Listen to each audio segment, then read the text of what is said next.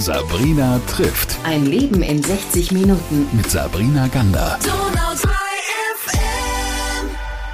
Das ist eine Premiere, denn Walter Spierer war noch nie bei mir zu Gast und ich habe mich im Vorfeld gefragt, lieber Walter, wie kann denn das bitte passieren, dass einer der größten Liedermacher und ich äh, finde das nämlich was ganz Oh, besonders. Tolles, noch nicht da war. Aber schön, dass du jetzt da bist. Herzlich willkommen. Wir Unser haben's ja- erstes wir, wir haben's ja Mal. geschafft, ja? zueinander zu finden. Du wie feierst romantisch, ja schon, oder? äh, lieber Walter, Ja. du feierst dieses Jahr einen runden Geburtstag. Unglaubliche 70 Jahre alt bist du geworden. Nein, das ist schon mal falsch. Ich werde 70 Jahre jung geblieben sein. Es tut mir leid, natürlich. Also, äh, wie, wie komme ich nur darauf? Also im Frühling deines Lebens stehen wir jetzt, äh, begegnen uns zum ersten Mal. Ja, Nimm uns doch mal ein bisschen mit an den Anfang deines 70-jährigen kurzen Lebens. Wo bist du geboren und wie bist du aufgewachsen? darf ich vielleicht noch ganz kurz danken für den Frühling. Aber Gerne. auch hier mache ich mir nichts vor. Ich befinde mich im Spätherbst. Ich bin ein 16-jähriger Gefangen in dem Körper eines angehenden Kreises. Also ich kann da nicht, gegen die äußere Peripherie, da kann ich nichts machen. Aber ich fühle mich wirklich noch fit und jung und so weiter. Ich bin in Neu-Ulm 53 geboren, in so einer Nachkriegsstimmung in den 50er Jahren, wo so ganz langsam das Wirtschaftswunder begann. Und es war, auch was die Erziehungsmethoden angeht, keine Zeit, die man als Kind oder Jugendlicher sucht. Da ging alles noch straight nach Papa sagt und die Kinder folgen. Sonst gibt's was auf die Backen und zwar nach hinten.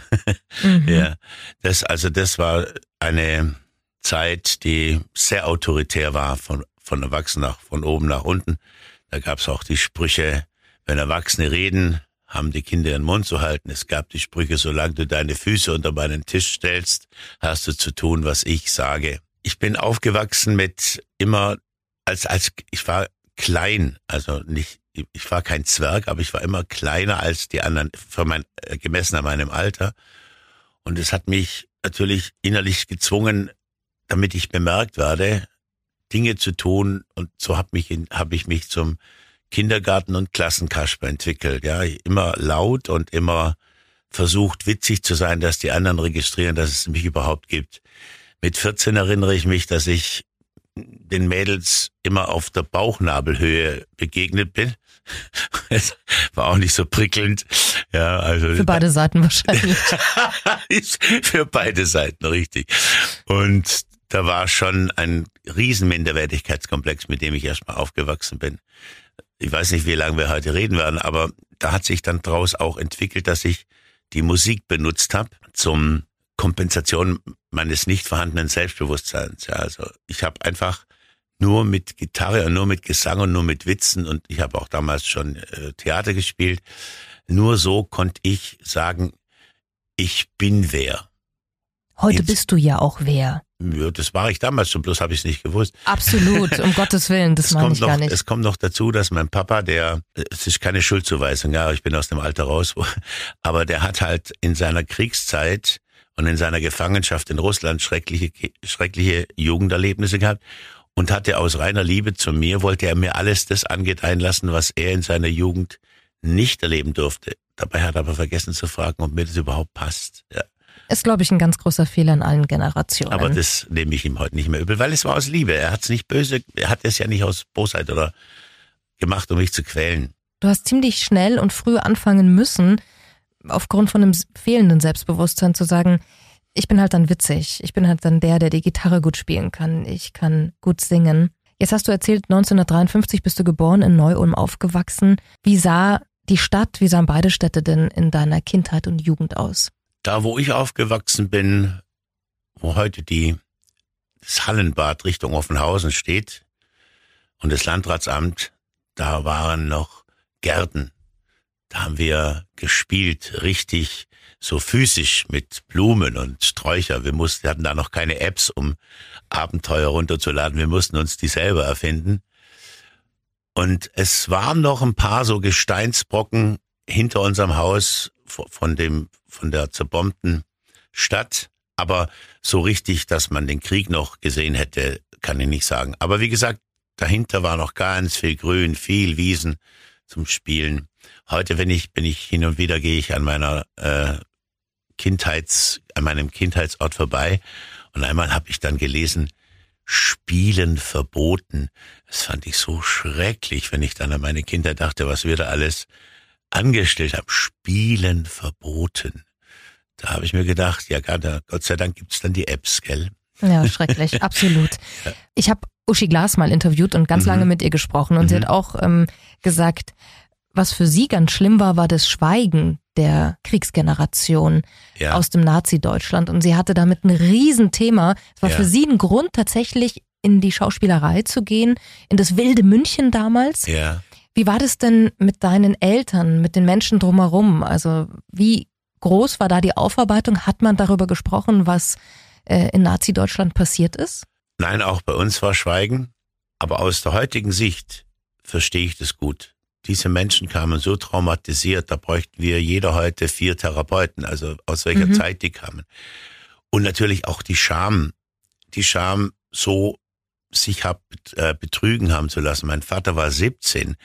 Ich weiß nur noch, dass meine Großmutter, die ihren Mann im Krieg verloren hat, der war wohl überzeugter Nazi. Übrigens, meines Erachtens waren das viel, viel mehr, als es dann später mhm. zugegeben haben.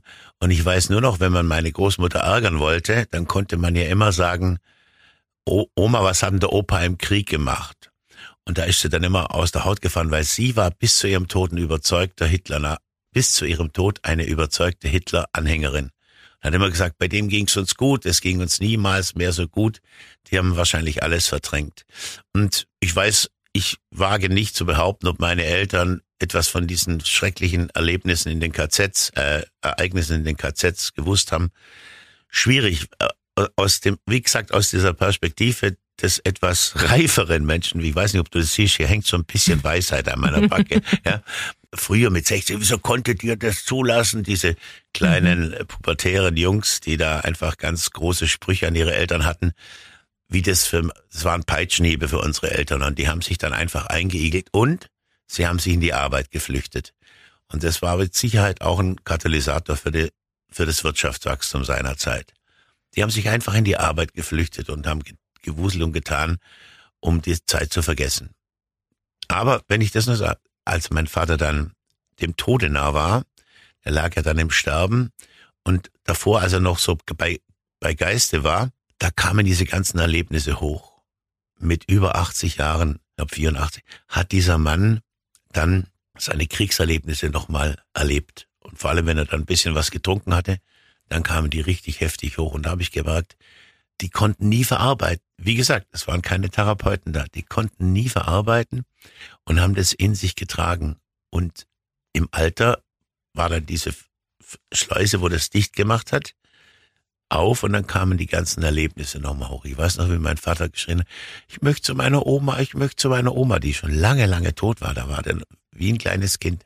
Es war schon ein sehr, sehr berührendes Erlebnis dann auch. Und jetzt haben wir viel über deine Eltern, über die Generation damals gesprochen, die ja um dich herum, um deine Generation herum gearbeitet hat, fleißig war, ne, wieder brav sein wollte, für die das mhm. ja ganz wichtig war, feste Strukturen zu haben mhm. und wirklich pünktlich zu sein, fleißig mhm. zu sein, die Tugenden, die positiven der Deutschen wieder nach außen zu kehren. Jetzt kamst du und deine Generation, hast gesagt, du warst auch jemand, der eher schon Richtung Humor, Richtung Musik ging, das als Ventil gesucht hat. Wann begann das, dass du gemerkt hast, hey, damit komme ich auch richtig gut an und das erfüllt mich nicht nur nach außen, sondern nach innen.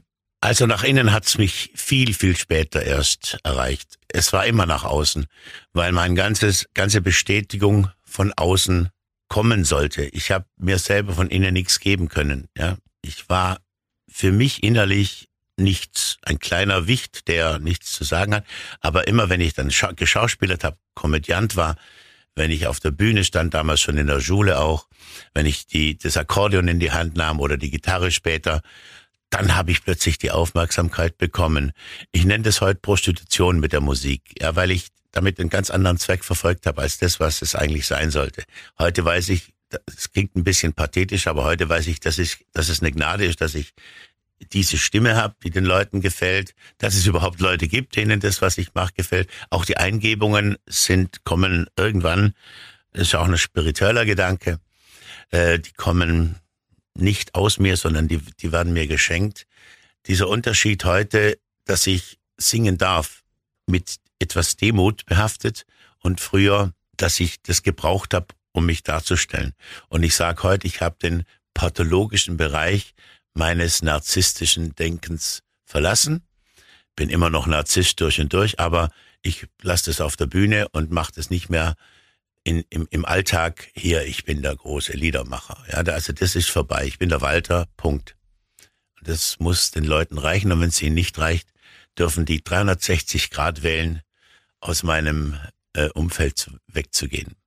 Ab wann warst du denn für dich, im Rückspiegel deines Lebens betrachtet, ein Liedermacher?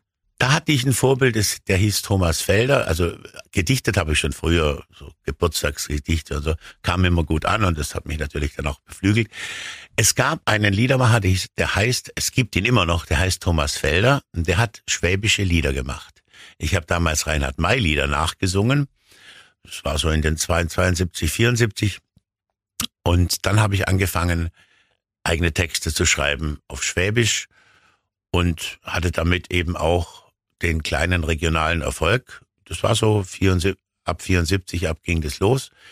Und 1980, ich habe dann 78 Straßenmusik gemacht. Das war, wurde dann zu meinem Beruf und habe dann 1980, ich weiß nicht, ob du den Saustall noch kennst. Das ist hier so ein, war so eine Student, oder ist es noch, weiß ich gar nicht so eine Studentenkleinkunstbühne, mhm. eine Jazzbühne und da durfte ich auftreten. Das war damals wow. Mhm. Ich hatte dann auch eine eigene Kleinkunstbühne hier in Ulm, die letzte Instanz hieß es.